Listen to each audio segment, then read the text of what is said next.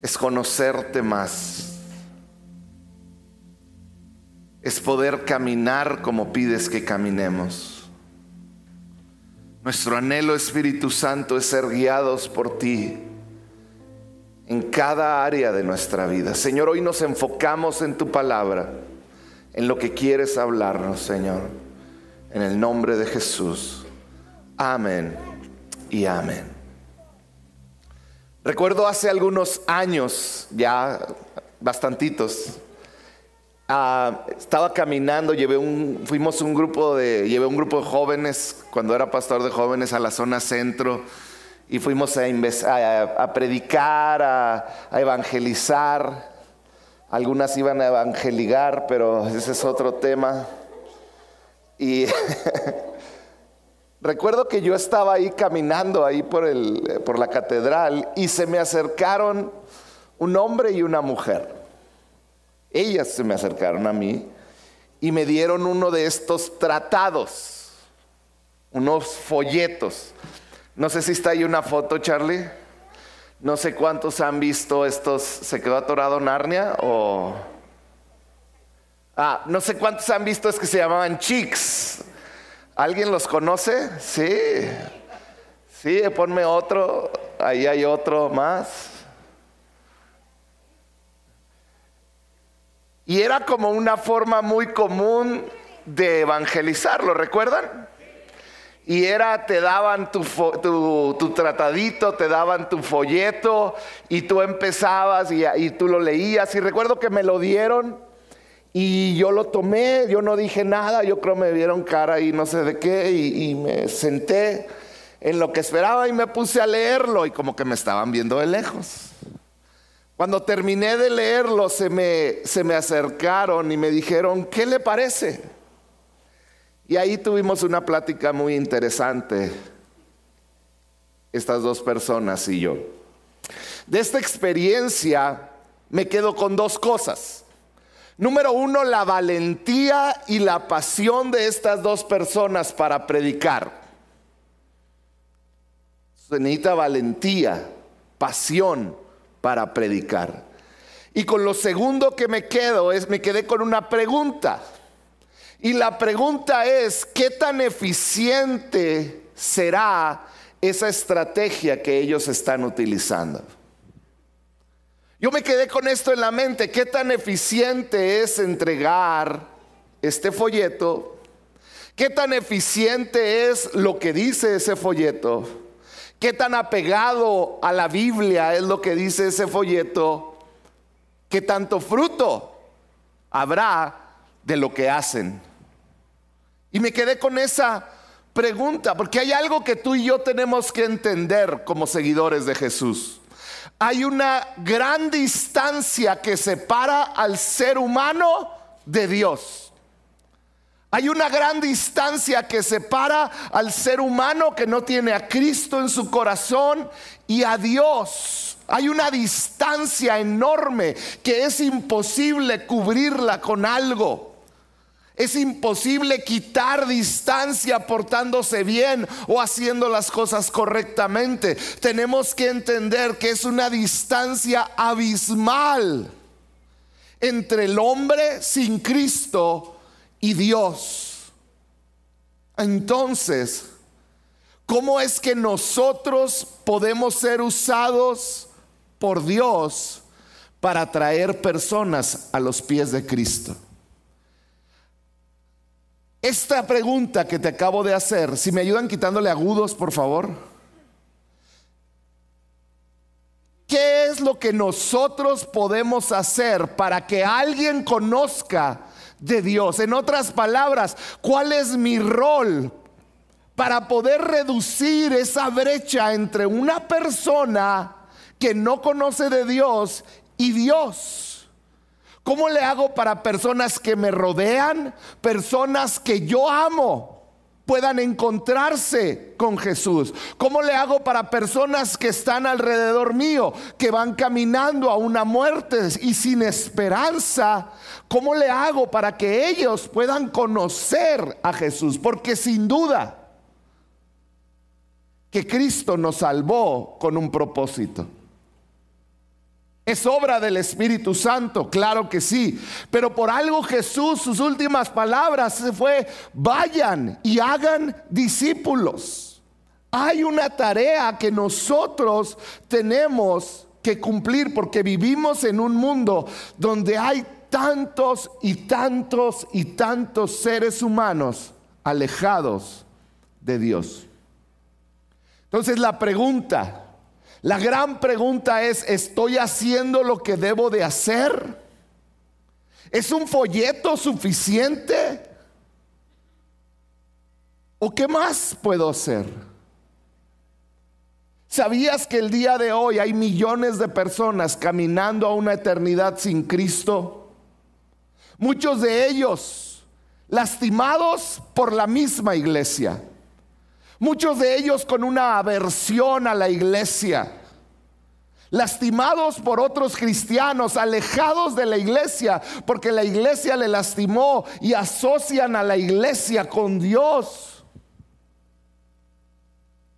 Eh, asocian la ah, inmadurez de la iglesia con Dios. Asocian los defectos de la iglesia con Dios. ¿Qué tengo que hacer yo para ser un puente de salvación para los perdidos? Esa es la gran pregunta. ¿Qué puedo hacer yo? Y es parte de lo que hoy te quiero hablar, porque creo que estamos en un tiempo clave. Viene Navidad. Y tú y yo tenemos un papel muy importante que cumplir. En la sociología hay un término que, usan que se llama construyendo puentes. Cuando se habla del término construyendo puentes en la sociología, se están refiriendo a una persona que intenta conectar, ahí va a aparecer, intenta conectar o reconciliar dos ideas opuestas. Construir un puente es la persona que trata de que dos personas distanciadas puedan volver a tener una comunicación. Dice ahí, conectar o reconciliar. Un constructor de puentes sociales es aquel que trata de conectar, reconciliar a dos personas. Si tú eres seguidor de Jesús, tu trabajo número uno en la vida es la de constructor de puentes es construir un puente. Nuestro trabajo como seguidores de Jesús es ayudar a construir un puente para que una persona que no está reconciliada con Dios, que está distanciada de Dios, pueda reconciliarse con Dios. Ayudar a personas que no conocen a Jesús a que entiendan quién es Jesús y se reconcilien con, Él. Esa es nuestra tarea. Fíjate lo que dice segunda de Corintios 5:17. Dice, "Por lo tanto, si alguno está en Cristo, es una nueva creación." ¿Hay alguno aquí? Nada más hay uno, está bien. Entonces los demás voy a cambiar mi prédica para salvación. ¿Hay alguno aquí que está en Cristo? Dice, lo viejo entonces le está hablando a ustedes, estamos claros, ¿verdad? Dice, lo viejo ha pasado, ha llegado ya lo nuevo. ¿Cuántos dicen, amén, me encanta ese versículo? Uh. Luego sigue diciendo el siguiente versículo, dice, todo esto de que eres nuevo proviene de Dios, o sea, es un regalo de Dios. Quien por medio de Cristo, fíjate qué hizo, nos qué Jesús construyó un puente que nos reconcilió con Dios. Dice, Cristo nos reconcilió consigo mismo. Y fíjate el trabajo que nos dio. Y nos dio el ministerio de la reconciliación. Esta palabra ministerio en el griego quiere, era la palabra que se utilizaba cuando a un siervo tú le dabas una tarea. Y tú le decías, tu siervo te vas a encargar de regar todo el campo. Entonces, fíjate bien esto, el propósito del siervo era regar el campo. Entonces Jesús, perdón, aquí lo que está diciendo Pablo está diciendo, Cristo nos dio el propósito de vida de la reconciliación nos dijo el propósito de, su vida. Por eso les decía, es el, lo primero que debemos de hacer. El propósito de su vida es ayudar a personas que no conocen a Jesús y que están alejadas de Él a conocerle y que se acerque. Muchos viven en esta vida, es que no sé cuál es el propósito de mi vida. Ahí está tu propósito. No busques más. A veces le queremos encontrar, es que no sé si mi propósito de vida es, y ahí están y no hacen nada. Jesús dejó un propósito claro, el propósito es ser ese constructor de puentes para que otros puedan conocerle. Fíjate lo que sigue diciendo Jesús, versículo 19, perdón, Pablo. Dice, ¿cuál es el ministerio de la reconciliación que nos dejó a cargo? Dice, esto es que en Cristo Dios estaba reconciliando al mundo consigo mismo. O sea, por medio de Cristo, por su sangre y sacrificio, Dios nos reconcilió a todos con Dios. Dice, no tomándole en cuenta sus pecados, no nos tomó en cuenta nuestros pecados. Y luego dice, y encargándonos. Voltea con el de al lado y dile, esto es para ti. Esto es para ti. Y encargándonos a nosotros el mensaje de la reconciliación. Está diciendo, es responsabilidad del que fue reconciliado ya con Dios, reconciliar a otros. Ese es el propósito de cada cristiano, de cada seguidor de Jesús, de cada iglesia.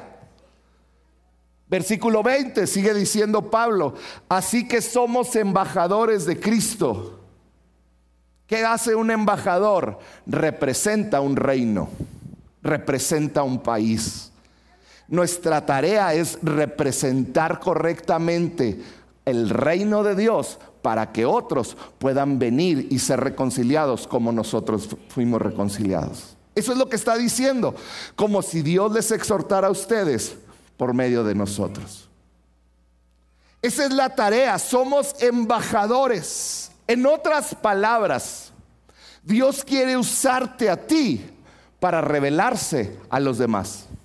Dios quiere, usar, quiere usarte a ti. Esto es algo increíble, que Dios se fije en gente imperfecta como tú y como yo, para que otros puedan verlo a Él. Él quiere usarte. Entonces tú y yo tenemos que aprender a ser aquellos que construimos puentes. Tenemos que aprender a ser aquellos que construimos puentes cuando hay una separación profunda. No tenemos que ser los que hacen la separación más profunda. Tenemos que tener esto en mente. Yo quiero hacerte una prueba el día de hoy. Por un momento, ¿cuál es tu petición de oración que siempre está en tu corazón? Piénsalo, no, no me lo digas. Pero tú dices, esto es lo que siempre le pido a Dios. Esto es lo que yo le pido. Para muchos es una necesidad personal. Señor, cuídame, protégeme. Para muchos que viven en ansiedad, en temor, es esto. Para si estás en una enfermedad, quizá tu oración más común es, sáname. Y no está mal. Pero por encima de una sanidad, por encima de una protección, un cristiano debe de estar consciente de la eternidad. Por encima de la realidad de que tu hijo anda alejado o que está enfermo, debe de estar la realidad de que mi hijo, mi hija, si se muere sin Cristo, se va al infierno de que mis padres si se mueren sin conocer a Jesús se van al infierno. Oh sí, tiene cáncer, está enfermo. Pero antes de pedir por su sanidad, mi preocupación debe de ser su eternidad, porque la enfermedad es pasajera en este tiempo. No sé si me estoy explicando. A veces no tenemos claro nuestro propósito y la realidad del, ser humano. No la tenemos clara. No tenemos claro en qué estamos y lo que somos. Tenemos que entender, somos hijos de Dios con una eternidad. Dice la Biblia que Él puso eternidad en nuestro corazón. Antes de pedir cualquier cosa deberíamos de entender, yo tengo que pedir por la salvación de aquellos que no son salvos. Porque si el día de mañana en un momento mueren, ellos van al infierno. Hace una semana estaba con unos pastores y uno de ellos empezó a compartir. Y dice, yo, por, yo le rogué a mi esposa que tuviéramos un bebé como por dos años. Y en el momento en el que nació, yo estaba feliz, dice, con mi hijo. Y lo abracé y lo veí. Dice, pero de repente empecé a sudar frío. Y empecé a pensar, ¿qué hice? Dice, porque en ese momento me llegó la revelación que en mis brazos tenía un alma eterna. En mis brazos tenía mi responsabilidad más grande, no de que tuviera para comer, no de que tuviera techo, sino que ese pedacito de carne iba a pasar una eternidad en el cielo o en el infierno. Y él dijo, desde ese momento entendí, me dio temor el saber que si yo no educaba a mi hijo bien, si yo no actuaba correctamente, si yo no era un ejemplo, si yo no lo exponía a la palabra de Dios, si yo no hacía lo que tenía que hacer, ese, ese pedacito de carne que amaba con todo mi ser iba a pasar una eternidad en el infierno. Tú y yo tenemos que entender la realidad de nuestra vida. Está bien orar por sanidad y otras cosas, pero nuestra prioridad debe de ser la salvación de la vida de nuestra familia, de nuestros hijos, pero de nuestros vecinos, de nuestros compañeros de trabajo, de las personas que van caminando en la calle. Dios nos está llamando a construir puentes. Y sabes, esta Navidad es el tiempo perfecto para que construyas, construyas puentes que van a llevar a otros a conocer a Jesús. Es la temporada perfecta.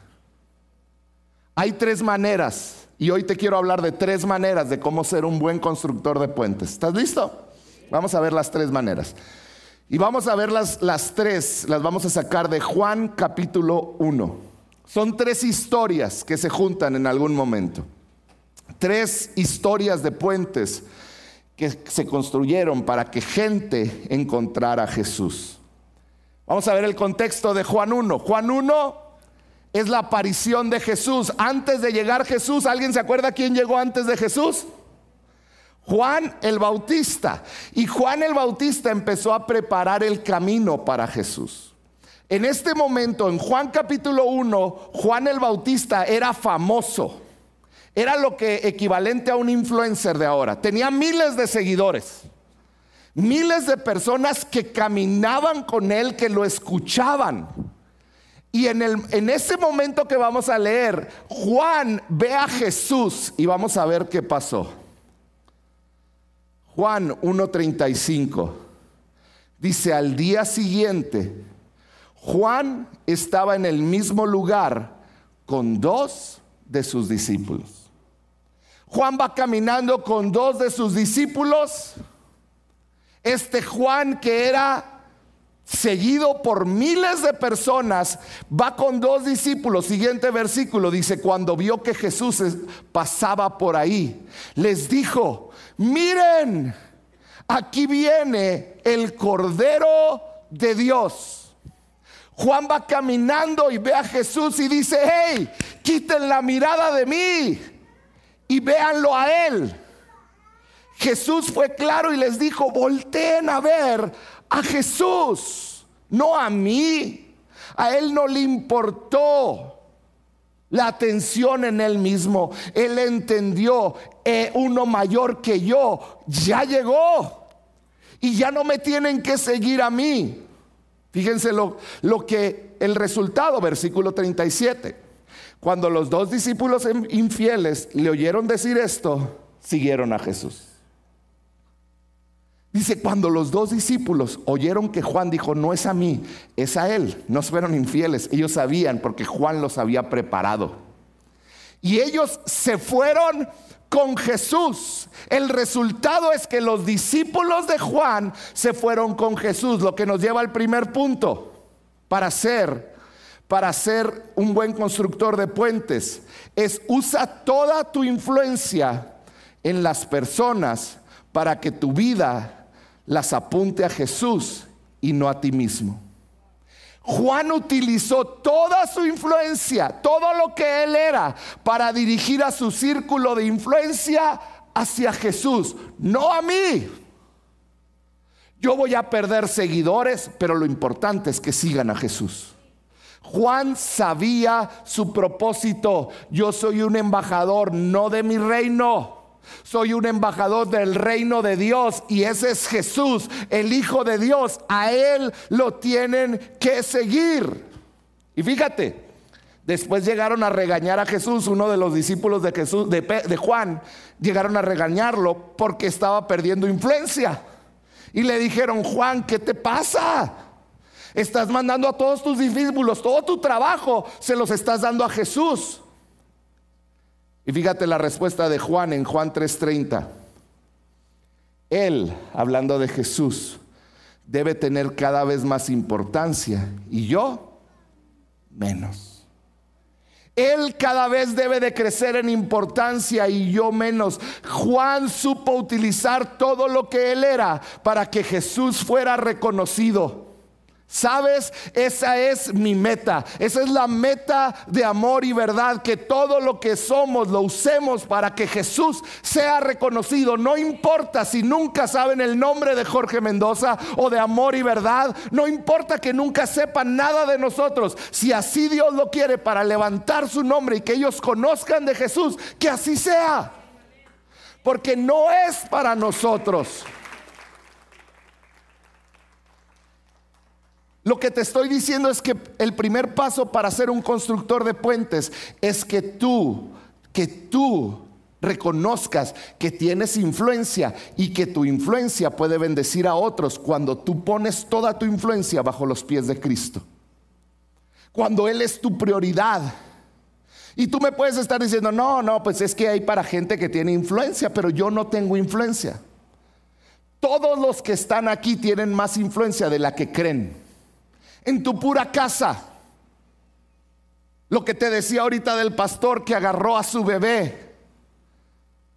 Tienes eternidad si tienes hijos en tu casa. Tienes una responsabilidad de guiarlos en el camino correcto. Tienes influencia en tu casa, en tu escuela, donde trabajas, en la iglesia, donde tienes tus hobbies, tienes influencia en redes sociales. Hay tantos lugares donde tienes influencia. La pregunta es, ¿estás utilizando tu influencia para dirigirlos a Jesús o para construir tu reino?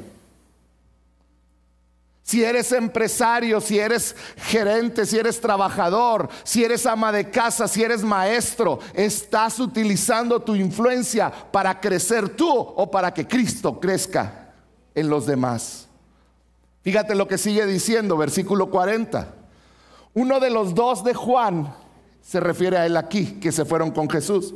Dice, uno de ellos era Andrés, el hermano de Simón Pedro.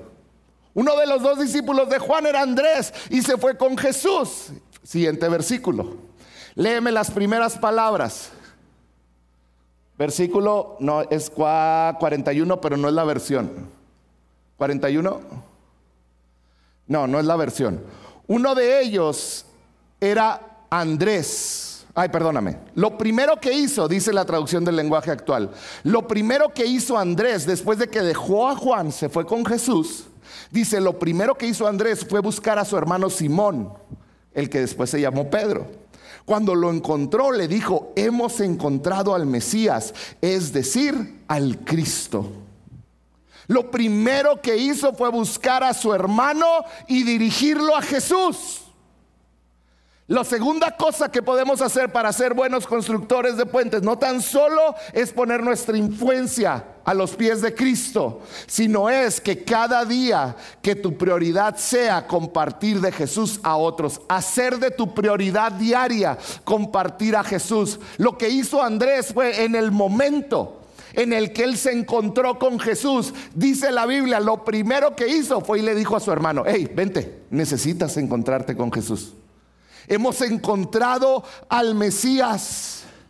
Yo te quiero preguntar cada mañana, ¿qué prioridades hay en tu mente? Cada, cada mañana que te levantas, ¿cuáles son las prioridades que hay en tu mente? ¿Será que acaso tiene alguien como prioridad? Ya quiero que amanezca porque tengo que hablarle a fulanito de Jesús.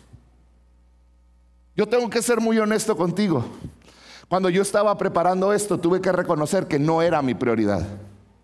Muchas veces yo vivo para predicar a Jesús desde esta plataforma o de otros lados, pero mi prioridad tengo que reconocer que no era el levantarme y decir, hoy tengo que compartirle de Jesús a alguien. Tenemos que cambiar nuestra manera de, pensar y, y, confrontarnos a nosotros mismos. Es mi prioridad número uno compartir a Jesús a tus hijos, a tu esposa, a tu esposo, al vecino, al de la basura, el que maneja tu camión, el que trabaja a tu lado, el que estudia a tu lado. Esta debe de ser parte de nuestra prioridad. Andrés conoció a Jesús y lo primero que hizo es ir con su hermano y decirle, necesitas, hemos encontrado al Mesías.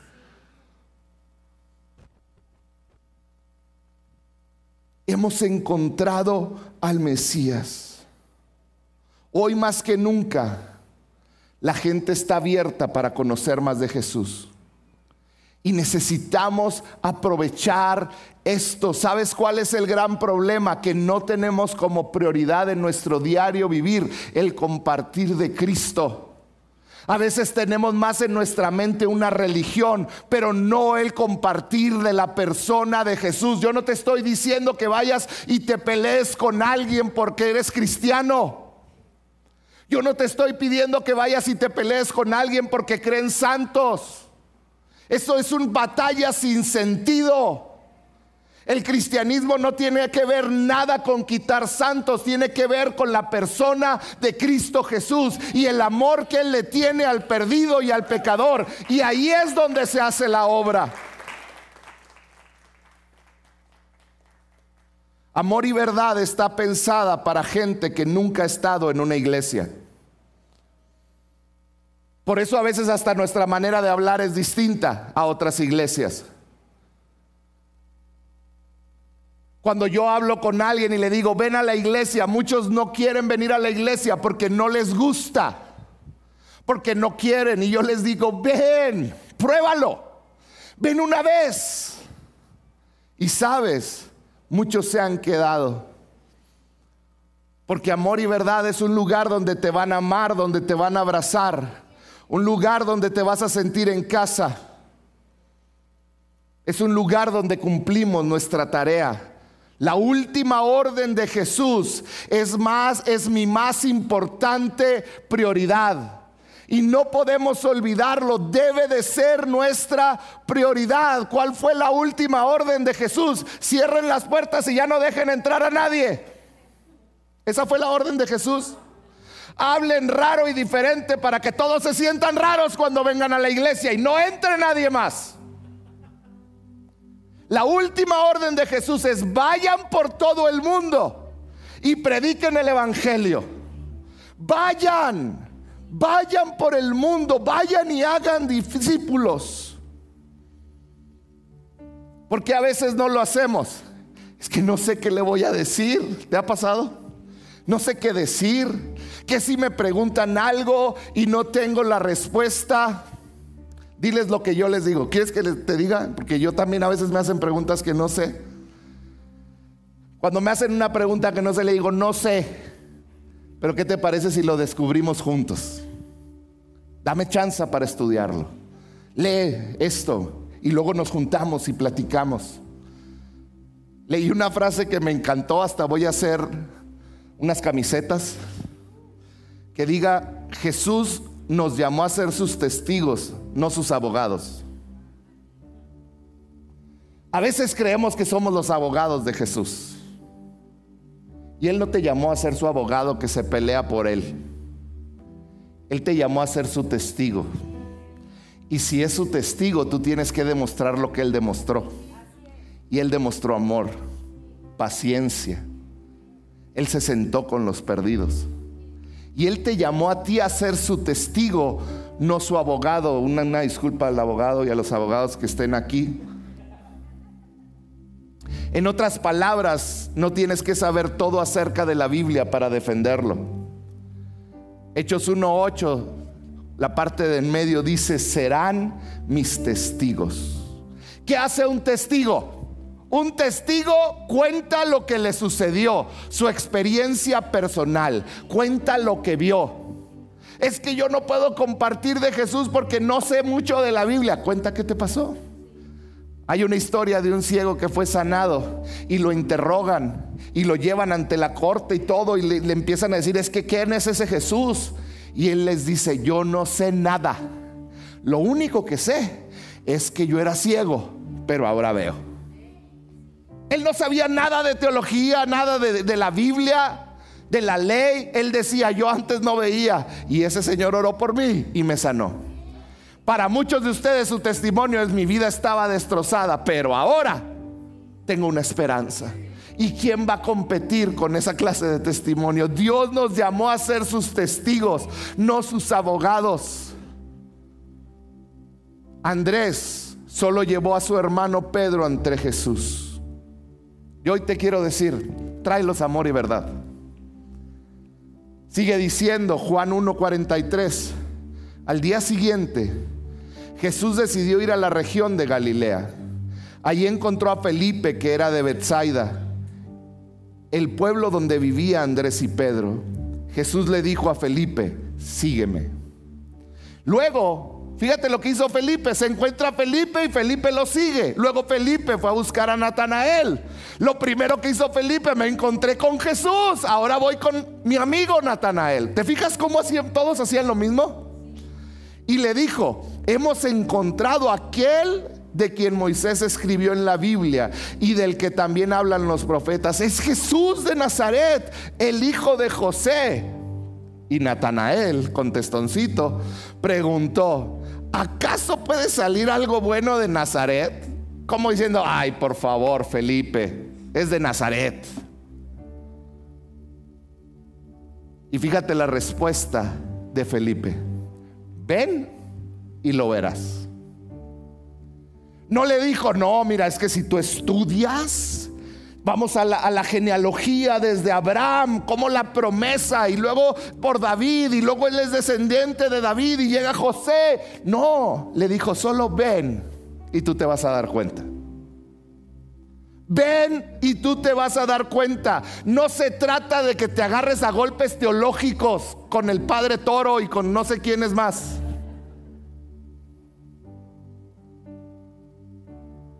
Los que no saben, búsquenlo en internet y se van a dar cuenta.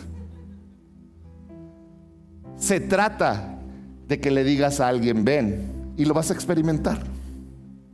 No se trata de eso, se trata de que lo invites. Fíjate el resultado, tres versículos después. Entonces Natanael respondió, Maestro, tú eres el Hijo de Dios y el Rey de Israel. Jesús es el que cambia a las personas, el Espíritu Santo, su presencia. No necesitamos ser esos abogados. Necesitamos ser esos testigos que aman, que conocemos la palabra, claro que sí, pero para amarlos más, no para tener piedras para aventarles.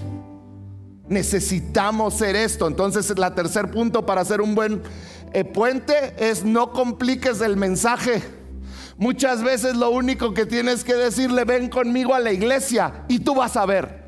Ven, Siéntelo, ven un día y está en nuestra adoración, cómo cantamos al Señor. Deja que te reciban con una sonrisa, que alguien te abrace, que desde el estacionamiento, qué responsabilidad para los servidores, que desde el estacionamiento te están sonriendo y te abrazan y te dicen qué bueno que estás aquí. Cuando llegas con tus niños los tratan con amor y los llevan.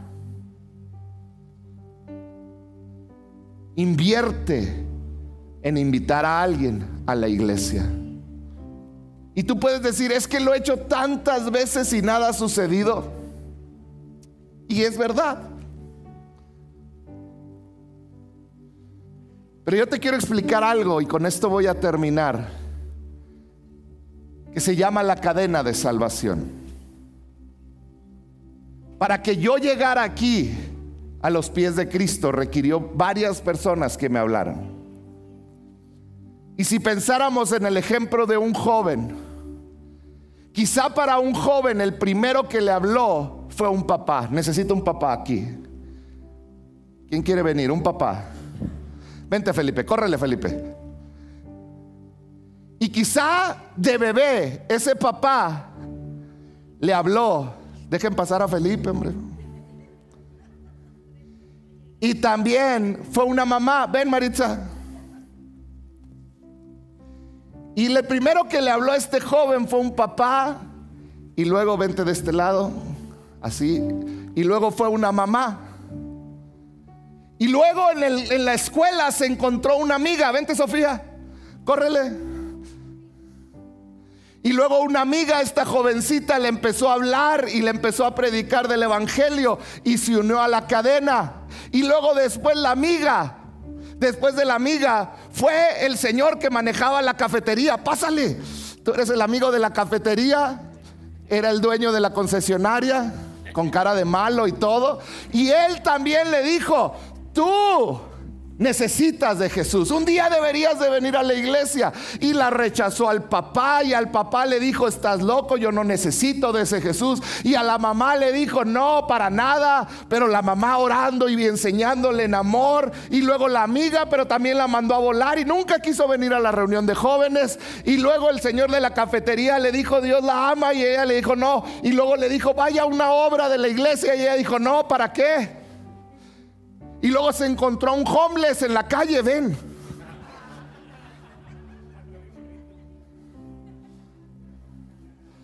Un homeless ahí, pero conocía al Señor y le empezó a predicar. Estaba guapo el homeless. Ella no te, no te tan duro. Y también le, le dijo de cosas y ella le dijo, no, para nada, no necesito del Señor. Pero de repente un cumbiero que baila, que cantaba salsa, directo desde Cuba se lo encontró. Y le empezó a decir, te invito a amor y verdad. Mira, vas a conocer del Señor. Y ella estaba en un momento tan difícil. Y aunque habló con él del Señor, se empezó a acordar y dijo, mi papá desde muy niño me empezó a predicar y yo, yo recuerdo que me dijo de ese Jesús y mi mamá también recuerdo que me hablaba de ese Jesús y mi, ah, Sofía me decía y el señor de las carnitas, o donde era de la cafetería también y ese muchacho que estaba tirado ahí también. Y ahora este que baila cumbias y toca el piano, no sé qué haces. Bueno, ah, las congas. Ahora me habló del Señor.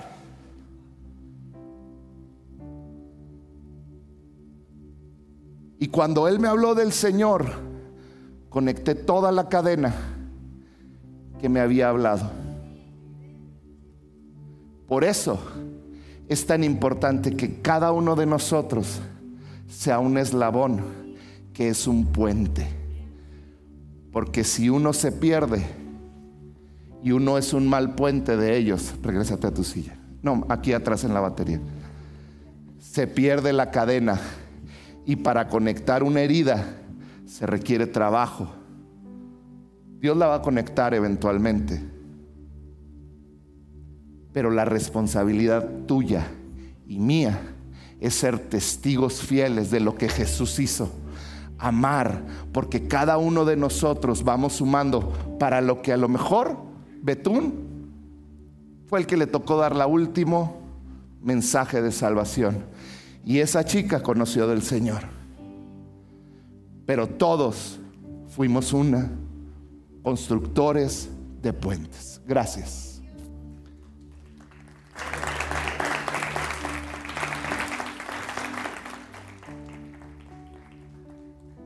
Qué importante es que hagamos de Jesús, que hagamos de nuestra influencia, la usemos para el bien del reino. Qué importante es hacer de Jesús nuestra prioridad y qué importante es ser sencillos y valientes y decir ven y prueba. Es lo que requiere un constructor de puentes. Y sabes, tú y yo tenemos la oportunidad de hacerlo esta Navidad. Este domingo tenemos un lugar donde le puedes decir a las personas, ven y prueba. Tenemos el evento perfecto para que muchos puedan conocer de Cristo. No es un tipo hablando, es una obra. Este domingo vamos a presentar una obra de teatro en este lugar con el único fin. No es de que la gran actriz se vea no, nuestra prioridad está clara. Todo lo que queremos hacer es mostrar el amor de Cristo a las personas. Pero si no traes a las personas, ¿a quién se lo vamos a mostrar? Hoy yo te quiero invitar a que esta semana le digas a más de uno, ven y prueba. No, es que la iglesia, ven y prueba. Dale una oportunidad y yo te quiero pedir a ti que no faltes y te traigas a alguien y que tú seas la persona más amable y amorosa, que si te quitaron tu lugar de siempre digas gloria a Dios porque hay otra persona y yo me quedo atrás parado. Ven y prueba. Yo hoy quiero que tú te lleves, y hicimos muchos de estos, 400, te puedes llevar 10 si quieres. Son invitaciones donde vienen los datos, los horarios de la obra. Y yo quiero que te los lleves, pero no los eches en tu carro y que ahí se queden, porque cuestan. Son a color. No tires el dinero del Señor. Dáselo en la mano a alguien y dile, aquí está, te invito. ¿Quieres, ¿A qué horas paso por ti? Es que no tengo carro, pero Uber, inviértele. O en ruta, ay, la agarramos en la esquina.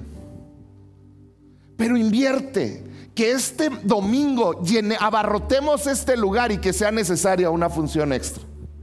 Yo quiero que eh, los muchachos han trabajado muchísimo y siguen trabajando y les quedan días muy duros por delante.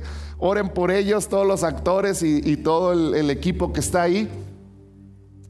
Pero llenemos este lugar y que seamos puentes, constructores de puentes. ¿Cuántos dicen amén? ¿Por qué no cierras tus ojos? Padre, yo te pido que a cada uno de nosotros nos hagas esos constructores de puentes. Padre, yo pido que abras los ojos espirituales de cada uno de tus hijos a la influencia que ellos tienen sobre personas que están a su lado. Padre, en este momento, Señor, que ellos puedan ver en su corazón y en su mente esas personas sobre las cuales ellos tienen influencia, esas personas que están a su alrededor, esas personas con las que caminan diariamente o cruzan sus caminos diariamente. Padre, que ellos puedan ver esa influencia y puedan usarla, como lo hizo Juan, para que vieran a Jesús. Padre, yo te pido que la prioridad de cada uno de tus hijos sea el compartir a Jesús a otros.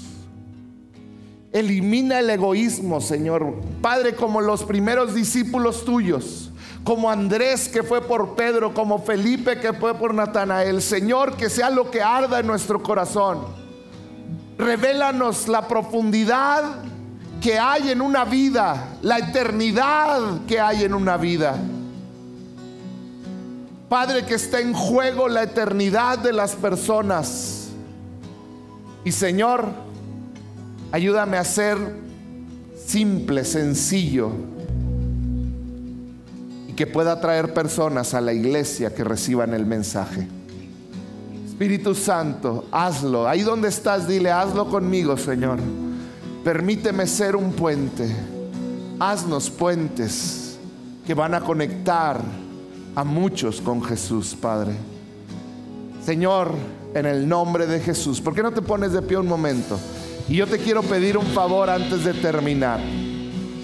¿Por qué no oramos por nombre por aquellas personas que van a estar aquí. Si tú tienes, si tú sabes a quién debes de invitar para este domingo, ora por ellas por nombre. Y vamos a orar por esas personas que están en tu mente y luego vamos a orar por el evento del domingo. ¿Está bien?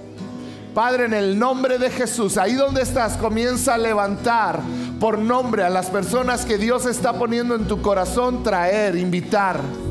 A las personas que tienes que ir a lo mejor a sus casas Ora a ellos por ellas. Ahí donde estás, dile Señor, comienza a preparar sus corazones.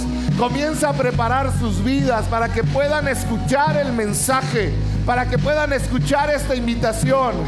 Padre, que puedan recibir estas invitaciones, Señor, y sus corazones ser llamados por tu Espíritu Santo, Señor. Padre, llena este lugar. Comienza a orar por este domingo. Ahí donde estás, dile Espíritu Santo, llena este lugar primero con tu presencia. Pero pedimos que traiga salvación este domingo, Señor. Oh Espíritu de Dios, salva. Que este domingo sea una fiesta espiritual donde podamos ver, Señor, tu presencia brillar en el nombre de Jesús. Me salvaste, me perdonaste. Oh, gracias Cristo por tu